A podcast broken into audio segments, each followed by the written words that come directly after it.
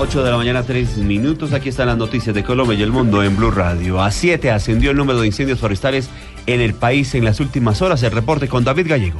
La Unidad Nacional de Gestión del Riesgo anunció que de ayer a hoy aumentó de 5 a 7 los incendios forestales activos en el país, después de haber controlado y extinguido los incendios de remedios en el departamento de Antioquia, San Agustín en el Huila y Nuevo en La Guajira. La Unidad de Gestión anunció que se está trabajando en incendios registrados en Chiquinquirá, en el altiplano cundiboyacense, en Pácora, municipio al norte del departamento de Caldas, Aracataca, Magdalena, El Águila y la capital Cali en Valle del Cauca, y siguen vigentes y activos más de dos días en Suezca, Cundinamarca y Cumaribo en el Bichada. Las altas temperaturas, fogatas, quemas agrícolas y no controladas son las principales razones de las conflagraciones en los diferentes departamentos del país. David Gallego Trujillo, Blue Radio.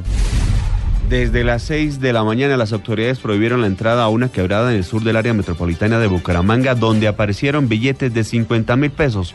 Varias personas alcanzaron a recoger el dinero y se investiga este hecho. Javier Rodríguez con la información. Las autoridades tomaron el control de una quebrada ubicada en el municipio de Florida Blanca, al sur de Bucaramanga, donde según las personas que viven cerca, aparecieron billetes de 50 mil pesos en medio de la arena, piedras y el agua. No se sabe dónde salió el dinero, pero hay personas que han recogido hasta 300 mil pesos, como es el caso de Jesús Torres, arenero. Yo soy sacador de arena acá, me encontré 300. Cuando volví, toda esa arena estaba suelta. Por allá alguna guata y ahorita me encontré 100, 50 yo y los niños encontraron 50. Por la aglomeración de personas en el lugar, la policía prohíbe la entrada a la quebrada. Asimismo, la alcaldía de Florida Blanca anunció investigaciones para esclarecer el hecho de dónde proviene este dinero. En Bucaramanga, Javier Rodríguez, Blue Radio. En el Pacífico colombiano fue capturado el cabecilla del clan Usuga alias el Cóndor, quien está vinculado por asesinato y desmembramiento de varias personas en Buenaventura. La información con François Martínez.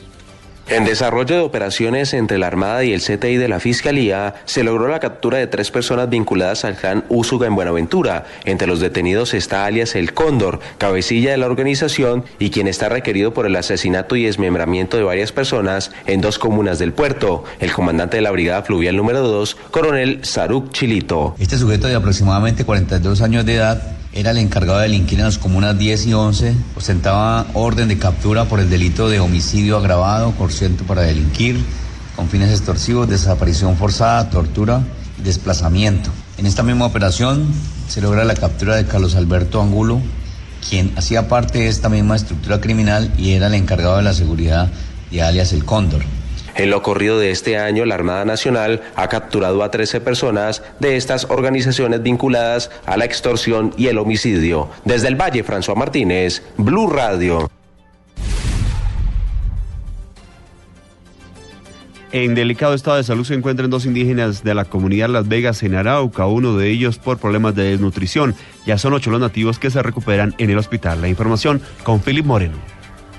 Una niña indígena de tres años, perteneciente a la comunidad Las Vegas en Arauca, fue traída de urgencia al Hospital San Vicente debido a un severo golpe en la cabeza, al parecer propinado con un palo por su mamá en el resguardo. Una misión médica que estuvo hoy en el sitio detectó el caso y dio inmediata respuesta ante el delicado estado de salud de la menor. También se conoció que otro niño indígena tuvo que ser traído a la ciudad ya que presentaba desnutrición. Desde Arauca, Philip Moreno, Blue Radio. En noticias internacionales, Estados Unidos, Corea del Sur y Japón convocaron con urgencia un Consejo de Seguridad de la ONU como consecuencia del lanzamiento del satélite de Corea del Norte. David Gallego.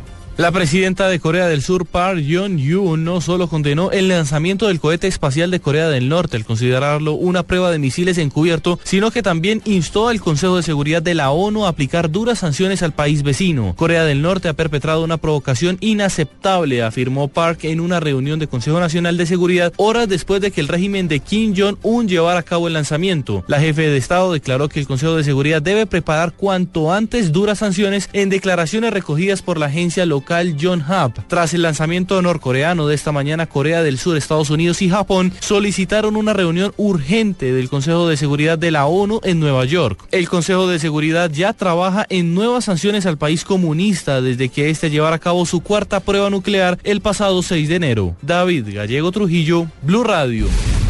Y repasemos a esta hora la agenda de los futbolistas colombianos en el exterior este domingo. Pablo Ríos. Oscar, buenos días. A esta hora se juega el minuto 79 en el compromiso entre Inter de Milán y Gelas Verona por la fecha 24 de la Liga Italiana. Jason Murillo está en el campo de juego y marcó el primer tanto en el empate parcial de su equipo por 3 a 3.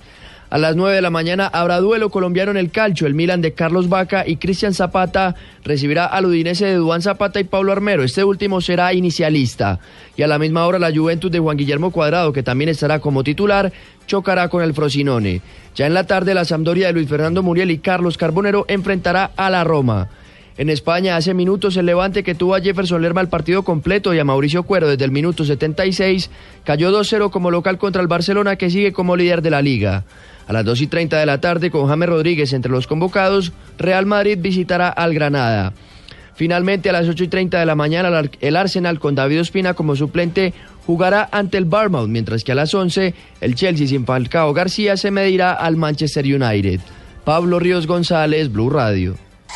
Noticias contra reloj en Blue Radio. A las 8 de la mañana, 9 minutos, noticias contra reloj, noticia en desarrollo. Un hombre de origen sudanés murió hoy a causa de los disparos que recibió tras atacar a un soldado israelí en Ashkelon, Israel, en el norte de la franja de Gaza. La cifra, el Papa Francisco envió un mensaje de condolencia al pueblo de Taiwán por las víctimas causadas por el terremoto que sacudió a Tainan, en el sur del país y que causó al menos 29 muertos y 516 heridos. Quedamos atentos porque Turquía abrirá, si es necesario, sus fronteras a las decenas de miles de sirios que huyeron de la ofensiva del régimen contra Alepo y esperan en campamentos improvisados poder entrar en territorio turco, declaró el presidente de Turquía, Recep Tayyip Erdogan. Ampliación de estas noticias en blurradio.com. Continúen con